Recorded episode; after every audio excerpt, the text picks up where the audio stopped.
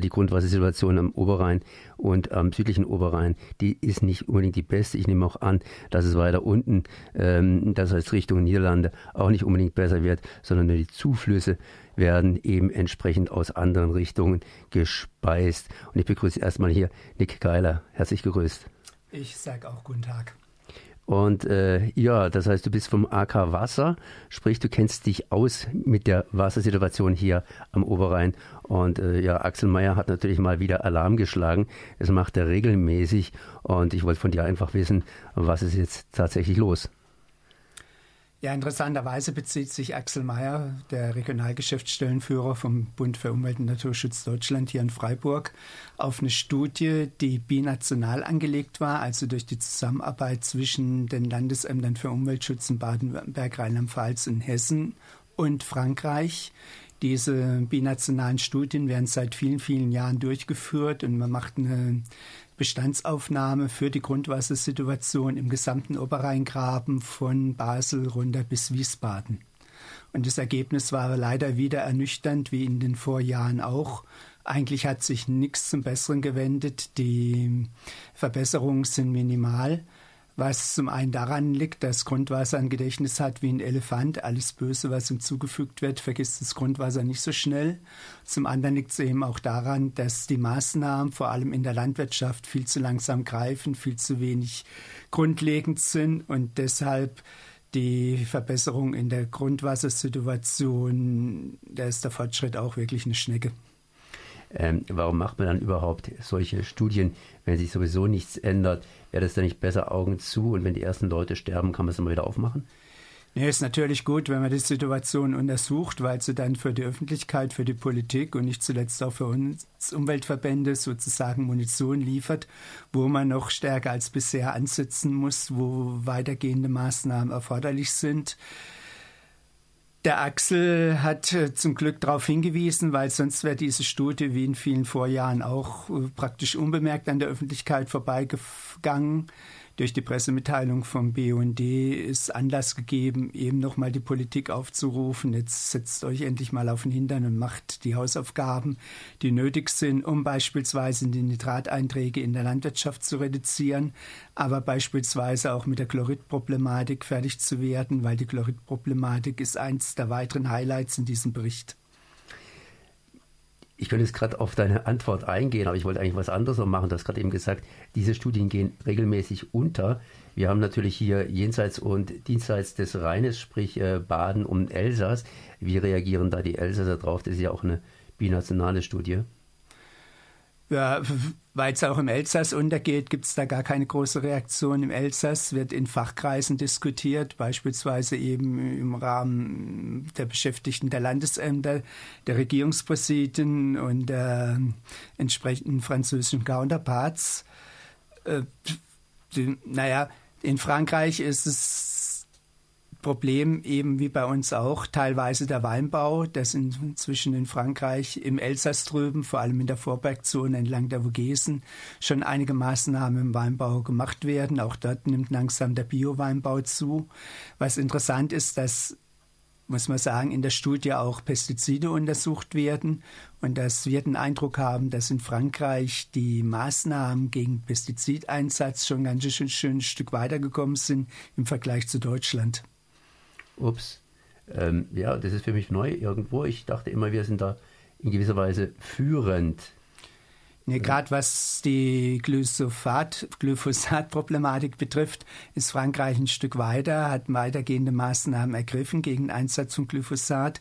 Sehr viel äh, rascher und deutlicher, als es hier in der Bundesrepublik erfolgt ist, was allerdings auch für ziemlich geharnischte Reaktionen vom französischen Bauernverband gesorgt hat. Und ähm, dass Landwirte auch bei den Gelbwesten mitmachen, ist eine Folge von diesem schärferen Kurs gegen Glyphosat in Frankreich. Nick, du hast jetzt gesagt, das Wasser hat eine verdammt lange, ein verdammt langes Gedächtnis, vor allem in das Grundwasser. Ähm, was kann man jetzt hier rasch tun, beziehungsweise wie sind da die Reaktionsmuster? Sprich, wenn ich jetzt irgendwie eine Maßnahme ergreife, dann wird diese Maßnahme, das heißt das Grundwasser wird besser, auch ganz, ganz langsam greifen. Äh, und auf der anderen Seite, unsere Enkel haben dann praktisch noch unseren Dreck zu trinken. Das ist leider so, selbst wenn man jetzt ein radikales Umsteuern in der Landwirtschaft praktizieren würde oder auch bei anderen Schadstoffen, die aus anderen Sektoren kommen.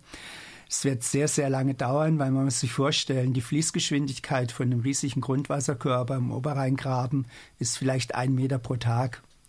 Und die Selbstreinigungskräfte im Grundwasser sind ganz minimal sodass der Schadstoffabbau oder die Festlegung von Schadstoffen an kleine Bodenpartikel geht ganz, ganz langsam.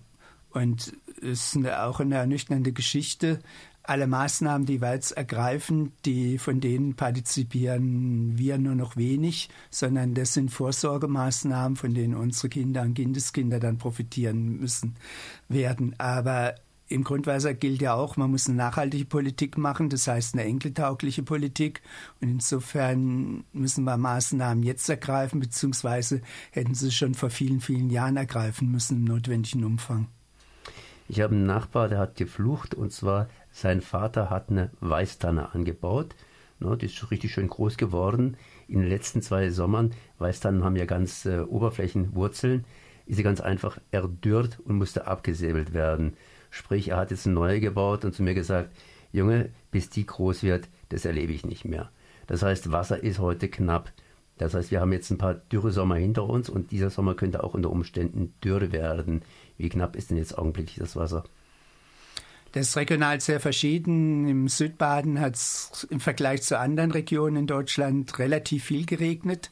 Obwohl es aber relativ viel geregnet hat, ist der Grundwasserstand nicht auf dem Niveau, was man als normalen Niveau bezeichnet, weil das Auffüllen vom Grundwasser da aufgrund der Dürresommer, vor allem letzten Sommer, das Auffüllen vom Grundwasserspeicher, das sind riesige Wassermengen vonnöten und die hat es bisher noch nicht runtergeregnet. Und das, was jetzt kommt, speist kaum noch das Grundwasser, sondern das, der Regen, der für morgen beispielsweise angesagt wird, wird größtenteils von der Vegetation aufgenommen und verdunstet und trägt nicht bei zur Stabilisierung vom Grundwasser.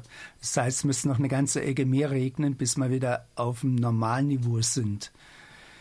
Das ist im Moment nicht so sehr absehbar und insofern müssen wir auch uns überlegen in Deutschland, obwohl wir hier nicht in der Sahelzone sind, ob in manchen Bereichen nicht noch mehr Wassersparmaßnahmen, noch ein rationellerer Umgang mit den Wasserressourcen vonnöten ist, als man bisher in der Vergangenheit praktiziert hat. Und das betrifft eben auch wiederum vor allem die Landwirtschaft, die Grundwasser aus dem oberflächennahen Grundwasserleiter entnimmt. Der oberflächennahe Grundwasserleiter reagiert eben aber sehr schnell auf Dürre oder auch auf Niederschlag. Der oberflächennahe Grundwasserleiter ist auch wichtig für sogenannte grundwasserabhängige Biotope wie Moore, Feuchtgebiete, Auen. Und da zeichnet sich eine zunehmende Konkurrenz ab zwischen Landwirtschaft und zwischen aquatischen Naturschutz. Immer wieder, wenn es irgendwie Nitrat gibt, das heißt nitratverseuchte Brunnen oder nitrathaltige Brunnen, wird das Problem ja dadurch gelöst, dass man einfach hingeht äh, und längere Wasserleitungen baut. Sprich, man sucht und findet immer noch auf dem riesigen Wasserreservoir, wir sind ja hier im Oberrheingebiet bzw. im Rheingebiet, äh, noch Grundwasser. Äh, wie lange kann man da weitermachen, deiner Meinung nach? Ja, was der Grundwasserschatz im Oberrheingraben betrifft, der ist groß. Das ist, man schätzt, das Volumen vom Grundwasser ist so groß wie dreimal der Bodensee. Das heißt, es wird immer wieder, wenn man genügend Geld hat und genügend Technik einsetzt, wird es immer wieder möglich sein, noch vergleichsweise wenig belastete Grundwasserkörper zu erschließen und die für die Trinkwasserversorgung oder für andere Zwecke heranzuziehen. Kritischer sieht es aus in den Schwarzwaldtälern und noch kritischer oben auf dem Schwarzwald, weil in Schwarzwaldtälern, wie zum Beispiel auch hier am Wasserwerk Ebnet, hat man eben nicht diesen großen Grundwasserleiter, sondern das bisschen Grundwasser, sage ich mal, was da im parallel zur Dreisam, Schwarzwald runterkommt. Und da war im letzten Sommer war eben nichts mehr zu machen. Wasserwerk Ebnet konnte kaum noch Wasser entnommen werden. Und man hatte ganz Freiburg aus dem Wasserwerk Hausen an der Südspitze vom Thuniberg versorgen müssen. Bodensee, ähm, kannst du mir mal eine Relation geben zwischen Bodensee und zwischen Kaspischen Meer? Das nicht, aber im Bodensee sind 50.000, äh, sind 50 Kubikkilometer Wasser. Ein Kubikmeter hat eine Kantenlänge von 1000 Meter. Das heißt, man kann sich vorstellen, das ist ein gigantisches Wasservolumen und das dreimal hier im Oberrheingraben. Also dreimal der Bodensee steht uns theoretisch zur Verfügung zur Wassernutzung. Nichtsdestotrotz sollte man alles tun und mein Interesse ist, oder das Interesse von Umweltschützern hier insgesamt, dass man noch mehr Bedeutung drauf legt, den Leuten klarzumachen, wenn er Produkte aus kontrolliert biologischem Anbau kauft, leistet er auch einen Beitrag zum Grundwasserschutz. Nick, ich danke dir, dass du da gewesen bist. Merci.